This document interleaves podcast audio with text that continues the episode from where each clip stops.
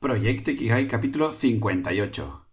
Siempre hay que buscar una alternativa y estar preparado para ella. Sherlock Holmes. Muy buenos días, tardes, noches y bienvenidas, bienvenidos un día más, un domingo más a Proyecto Ikigai, el podcast que te acerco con todas mis reflexiones y aprendizajes alrededor de este término japonés que tanto promete. Un lugar con el que me gustaría inspirarte para que cojas confianza y te atrevas a andar hacia el encuentro de tu propio Ikigai y empieces a orientar tu vida hacia aquello por lo que vale la pena vivir. Soy Javi Vidal, tu guía en este viaje explorador y ya sin más dilación, ¡empezamos!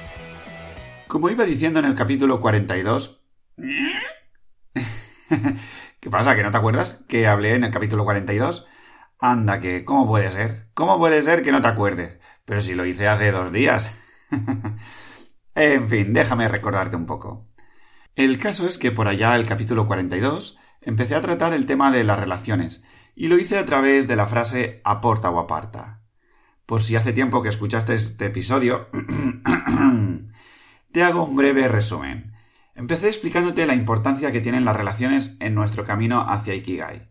Quizá lo que no te conté es que, bueno, mm, de todo el libro de Ikigai de Francés Miralles y Héctor García, se explica que de las bastantes cosas que explican sobre cómo tener una vida larga y próspera y llegar a los 100 años o más, em, el tema de las relaciones tiene un peso muy importante en el entorno japonés, ¿no? Pero bueno, para nosotros yo creo que es algo trivial, ¿no? Que las relaciones pues te pueden ayudar muchísimo en el camino hacia Ikigai.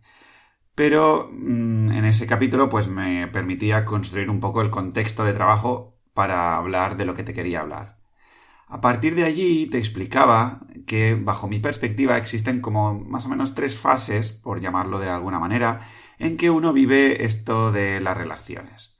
La primera fase era un estado de inconsciencia. Es decir, yo estoy rodeado de personas de las que no me planteo si me están ayudando en mi camino de vida. Simplemente asumo que forman y formarán parte de mi vida. Si la vida nos zarandea mucho, de la forma que sea, empezamos a valorar aquellas personas con las que compartimos más tiempo. Y algunos entonces es cuando entramos en la fase de aporta o aparta.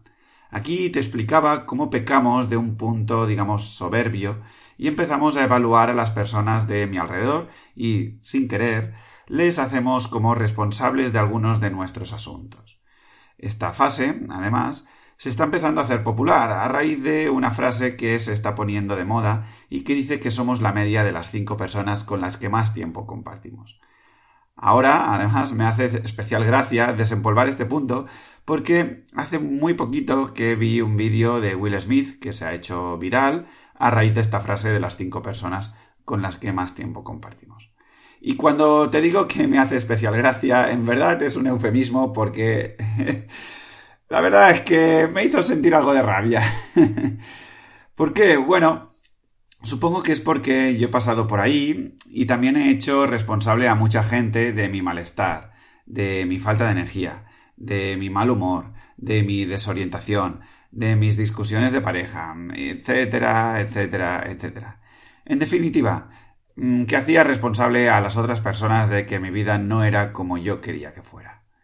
Pero hay un momento en que uno empieza a ver cosas raras y se da cuenta que aun cambiando todo el decorado y protagonistas, el guion empieza a repetirse una y otra vez. Y la única variable en común eres tú mismo. Y esto me recuerda a un monólogo de David Guapo, que te dejaré en las notas del programa, y que dice algo así como que... a ver si lo recuerdo. Sí, decía algo así como que... si te dejan, cabe la posibilidad de que te dejen por otro. ¡Maldito! ¡Se ha llevado el amor de mi vida! Y entonces descargas tu vida con él. Pero hay algo mucho peor, que es que te dejen por nadie, para estar sola. Entonces, eras tú el problema, está clarísimo. Gran monólogo de David Guapo. Total, que cuando te das cuenta de esto, aparece un espacio para el aprendizaje y ves que todo el mundo está aquí aportándote muchísimo valor, que te conozcas a ti mismo, que te conozcas a ti misma. Este era un poco el contexto del capítulo 42. En él, una oyente me dejó el siguiente comentario en iVox.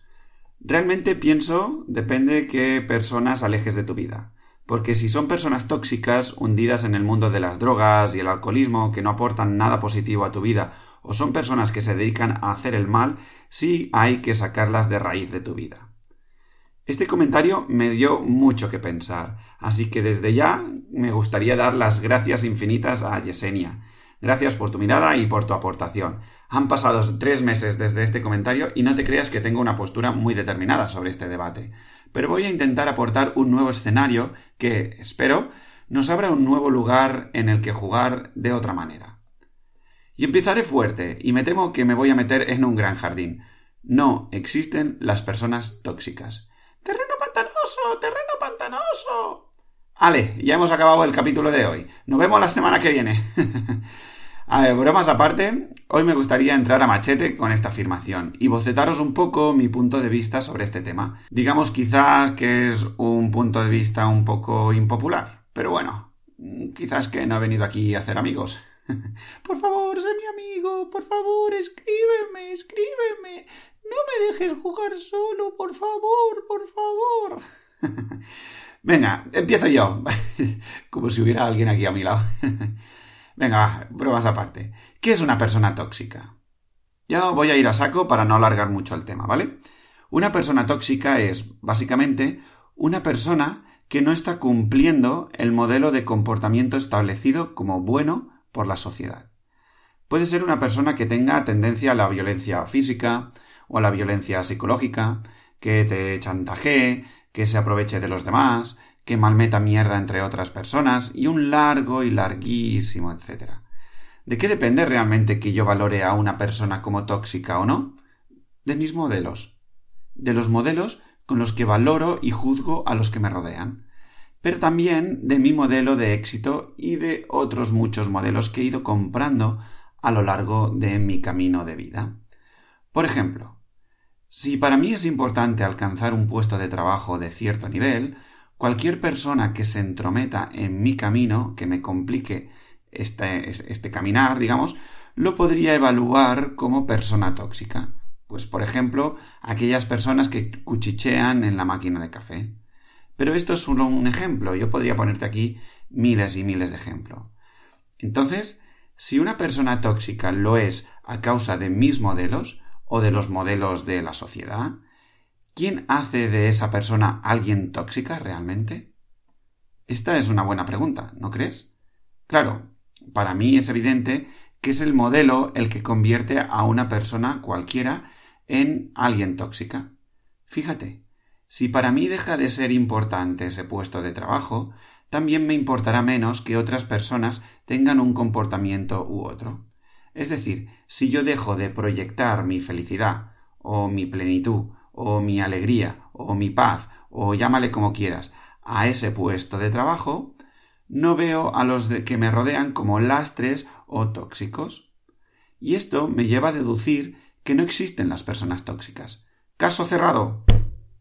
Cuando vas integrando esta idea en tu vida, de repente se abre una nueva posibilidad. Para mí, una posibilidad muy bonita. Empiezas a ver que todos tenemos nuestras taras de comportamiento y que somos niños asustados en cuerpos de adultos. Porque, entre tú y yo, este tipo de comportamientos que llamamos tóxicos básicamente están enmascarando nuestras inseguridades y nuestra falta de confianza en nosotros mismos. Pero por suerte, no es algo que sea permanente en la vida de nadie. Es un comportamiento que hoy es así, pero que mañana puede ser de otra manera. Te pongo un ejemplo propio. Sabrás que estuve yo en una relación de casi diez años con una mujer y que en algún momento de esa relación ella me fue infiel. Pues bien, yo desde que me enteré de eso y hasta el final de nuestra relación, la machaqué mentalmente. Te cuento esto ahora porque lo sé, pero en ese momento no me daba cuenta de lo que hacía. ¿Es algo de lo que me enorgullezco? Te aseguro que no. Más bien al contrario, he sufrido cuando me di cuenta que hacía eso, ¿no? ¿Me convierte esto en una persona tóxica? Tampoco lo siento así. Simplemente tenía mis miedos, no sabía cómo manifestarlos y fui trasladándolos a la relación. Me había vuelto una persona muy dependiente de la relación, me sentía muy perdido en mi vida, no me gustaba mi trabajo, me había dejado bastante a nivel físico, vamos, que era como un zombie en este planeta, ¿no? Y al descubrir ese acontecimiento, me vi desbordado, muy desbordado, y hice lo que pude en ese momento. Y entre tú y yo, aún tardaría varios años en hacerme consciente una vez terminara esa relación. Pero bueno, retomando lo visto hasta ahora.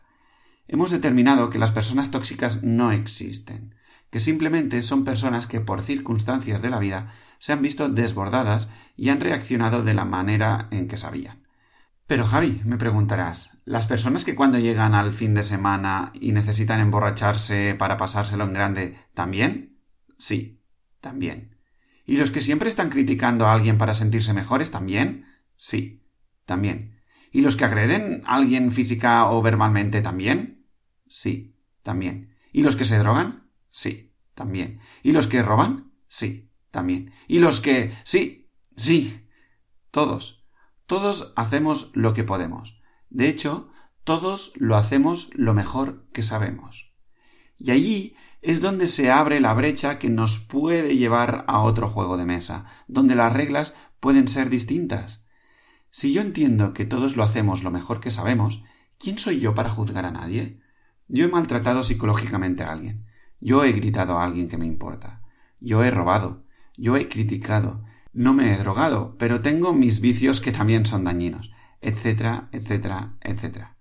Y me rodeo con gente que también está con todo esto encima. Entonces, ¿tengo que apartarles de mi vida? No. Y sí. Sí y no. Vamos, ¿qué te podría decir de hacer un gallego? ¿Un gallego, Javi? Sí, un gallego. Depende. Vamos, Javi, ayúdame un poco porque esto está siendo algo denso hoy. Venga, vamos allá. La respuesta a la pregunta de antes, que te la repito, es ¿tengo que apartar a las personas tóxicas de mi vida? Aún a sabiendas que las personas tóxicas no existen. La respuesta em, depende única y exclusivamente de ti. Ni más ni menos. Ni más ni menos, ni más ni menos. La opción típica y tradicional en este mundo es juzgar a los demás, clasificarnos en si te convienen o no te convienen, si son útiles para tu cometido y en función de esto mantenerlos cerca o lejos. Vamos, una porta o aparta en toda regla que te decía anteriormente. Y esto es totalmente lícito que lo hagamos. Pero hoy te quería ofrecer una nueva alternativa. Cuestiona tus modelos. Como hemos visto a lo largo del capítulo de hoy, la toxicidad que atribuimos a una persona depende de nuestros modelos. Por lo tanto, si de repente te encuentras en una situación que te pone en jaque y compromete alguno de tus modelos, tienes la opción de cuestionar al modelo en vez de rechazar a la persona supuestamente tóxica. ¿Cómo puedo hacer esto? Pues básicamente te tienes que situar en actitud exploradora. ¿Exploradora en base a qué? exploradora en base a la persona que tienes delante. Tratar de comprender su historia, escuchar con amor y afecto el guion de la película que le ha llevado a relacionarse de esa manera con el mundo que le rodea. Siguiendo con el ejemplo del trabajo. Si tú te acercaras a esa persona chismosa o que supuestamente te lastra en tu escalada hacia el puesto de trabajo que deseas y trataras de ver qué le hace comportarse así, quizás verías un miedo a no ser querido, o un temor a no ser valiosa, o un pánico a que se le desmonte su vida entera porque en verdad se siente frustrada en su casa. O yo qué sé, pero estoy seguro que descubrirías a un niño o a una niña pequeños con miedos. Por lo tanto, mi invitación es que frente a una persona tóxica o supuestamente tóxica, te traslades a este nuevo terreno de juego donde acoges la tara de cada persona y comprendes desde qué lugar está relacionándose con el mundo. Pero claro, la pregunta que viene ahora es evidente. ¿Siempre puedo hacer esto? Y de aquí se deriva el gallego que te he hecho antes. Todo depende de ti. Porque solo podrás entrar a este nuevo juego cuando tienes un nivel de energía muy elevado para aguantar. Si tu nivel de energía es bajo, verás que volverás a tirar balones fuera, lo que decía un poco con, con David Guapo, ¿no? Si de repente, mm, digamos que te han dejado por otro y tu nivel de energía es bajo, pues culparás a esa otra persona porque, em, digamos, tú no estarás capacitado para aguantar el hecho de que esa otra, que, que tu pareja te haya dejado por nadie, ¿no? Y, y, y, que tú tengas que inspeccionarte a ti, inspeccionar tus modelos, tus creencias, etcétera, etcétera. Y el gran problema de esta sociedad, básicamente, es que tenemos unos niveles de energía muy, muy, muy bajos. La gente está muy cansada, muy irascible, eh, siempre tiende a que los problemas están en los demás, etcétera, etcétera. Y nuestro cometido aquí está en ocuparnos de elevar nuestros niveles de energía, de estar con una vibración muy, muy alta, ¿vale? Déjame que te ponga un ejemplo de, de todo esto, un ejemplo personal también, ¿vale? Estaba yo en el camino de Santiago, Mm, compartiéndolo con el que hoy en día es mi, mejor amigo. Mm, por aquí un saludo, Borja, si me estás escuchando. y entonces de repente, bueno, pues em, empezamos, mm, Borja y yo, a, liarla un poco en, en, una comida a través de, bueno, empezamos a cantar, a saco, eh, y de allí pues la cosa se, se fue eh, convirtiendo en una fiesta bastante épica, donde el comer se convirtió en una cena, Borja y yo mm, no bebemos alcohol, bueno, Borja no bebe, yo de vez en cuando sí que eh, bebo alguna cosa, pero bueno, ahí estábamos, manteniendo la fiesta en alto, pim pam, pim pam, y la gente de nuestro alrededor, para mantener el nivel, pues empezó a desmadrarse un poco con, con el alcohol y tal, ¿no? Entonces, total, bueno, todo esto, que es anecdótico, pero es para que entiendas un poco el contexto, derivó que, bueno, pues te puedes imaginar, ¿no? Hay mm, un nivel de alcoholismo alto, etc. Y hubo una persona que em, empezó a hacerle bullying a una chica muy dulce eh, y que tiene, bueno, pues era una persona mm, gordita, una, chica, una chica alemana, eh, que no voy a decir su nombre para mantenerla en el anonimato. Pero bueno, una chica con ciertos complejos, pero una chica súper dulce, buena persona, eh, con cierta introversión, ¿no? Y este chico, eh, pues, que había bebido más de la cuenta, pues, mm, le salió, mm, llamémosle, un comportamiento de macho alfa que, podríamos tacharlo de agresivo, ¿no? Y estaba allí haciéndole un poco, como decía, un poco de, bullying. Y yo en ese momento, pues, mm, me vi desbordadísimo, ¿no? Porque mm, yo no, bueno, esa situación a mí me desbordaba, porque nunca la había vivido de cerca, em, yo no sabía qué hacer ante esa, esa ira del chaval ese, em, y me sentía, pues, un poco avergonzado y bueno, Mm, digamos que no tenía un nivel de vibración alta que me permitiese mm, confrontar esa situación desde una postura de, eh, hasta aquí y tal, ¿no? Por suerte, em, Borja sí que tiene ese nivel de energía y además tiene las herramientas para, para saber tratar este, estos temas. Y bueno, pues le fui a buscar y le puse en situación, oye, mira, Borja, está pasando esto, y yo no sé cómo lidiar con este tema, ¿no? Me mantuve em, distanciado y Borja fue allí con ese nivel y, puso las cosas en orden y, arregló, arregló todo, todo, el tema, ¿no? ¿Qué quiero decir con, con todo esto? Que cuando estamos frente a una situación que nos desborda, mm, porque tenemos un nivel de energía bajo, pues es normal que busquemos o, que tendamos a la comodidad, ¿no? Y la comodidad es precisamente no confrontar nuestros modelos, no confrontar nuestras creencias, sino que acogernos a ellas y digamos que, mm, trasladar o hacer responsable a los de fuera de todo lo que me pasa, ¿no? Y al revés, cuando uno está bien puesto mm, consigo mismo, mm, bien confiado, con un alto nivel de energía y demás, uno puede mm, permitirse confrontar el modelo y confrontar situaciones que le desbordan, ¿no? Y ¿En qué momento yo puedo ir haciendo una cosa u otra? Pues como decía, esto todo depende de ti. En este caso, eh, y ya para ir cerrando un poco, yo te invito a que te hagas una pregunta que para mí es clave, ¿no? ¿Qué mundo quieres construir? ¿Uno que castigue a las personas porque no disponen de los recursos para hacer frente a sus circunstancias? ¿O uno que dé segundas oportunidades?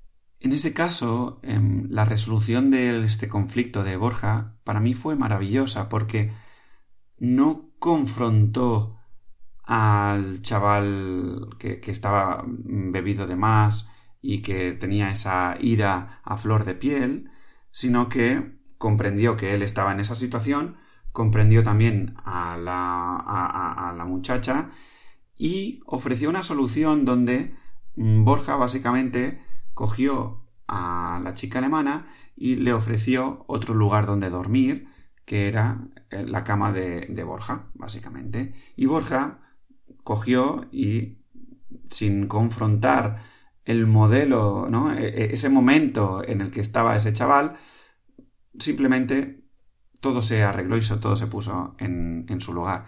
Y fue algo maravilloso, es algo que Borja no, no juzgó a ese, a ese chaval, porque ese chaval pues seguramente llegó a ese punto mm, desde un lugar Em, que ahora yo mismo no, soy capaz de comprender, ¿no? Pero seguramente, pues tuvo ese, esa necesidad, ¿no? De, beber de más para saber divertirse, porque no, no, tenía eh, las habilidades, ¿no? O no había descubierto aún que puede divertirse sin eh, necesidad del alcohol, ¿no?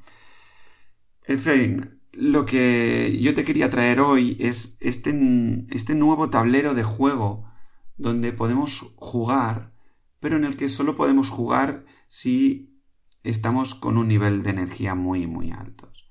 Y desde allí yo te invito a que, sin fustigarte, vayas intentando entrar en este terreno de juego, donde si de repente una persona, em, por lo que sea, malmete contra mí, pues yo en vez de rechazar eso y de cabrearme con esa persona o de juzgarla y demás, mm, me permita yo acercarme a esa persona y entender qué es lo que le lleva a que haga eso, a que tenga ese comportamiento, ¿vale? Y no a clasificarla en la bolsa de persona tóxica, de persona eh, que no merece la pena mi atención o que yo la tenga alrededor de mi vida. ¿De acuerdo? Porque al final, si yo voy poniendo a las personas en ese saco eh, de persona tóxica, de alguna manera yo estoy castigando a esa persona. Y si estoy castigando a esa persona, yo no le estoy dando el espacio ni la oportunidad para que esa persona explore nuevas, eh, nuevas maneras de comportarse y de relacionarse para con el mundo, ¿no? En fin, hasta aquí mi disertación de hoy. Espero que se haya entendido un poquito más lo, que quería decir en el capítulo 42 de Aporta o Aparta. Eh, si en algún momento tienes dudas, me quieres escribir, me puedes dejar comentarios en iVoox, eh, me puedes escribir a través de proyectoikigai.com barra contactar o me puedes contactar a través del Instagram arroba proyecto-ikigai o bueno, básicamente contactar de la manera que se te ocurra. Te agradeceré muchísimo también que si este capítulo pues te ha servido de utilidad, le has visto valor, pues que le des las 5 estrellitas en iTunes, que em, te suscribas al canal de Spotify y bueno, pues eh, me des likes en, en iVoox.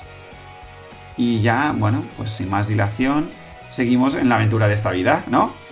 que para eso hemos venido, para tener una aventura pirata. Hasta pronto.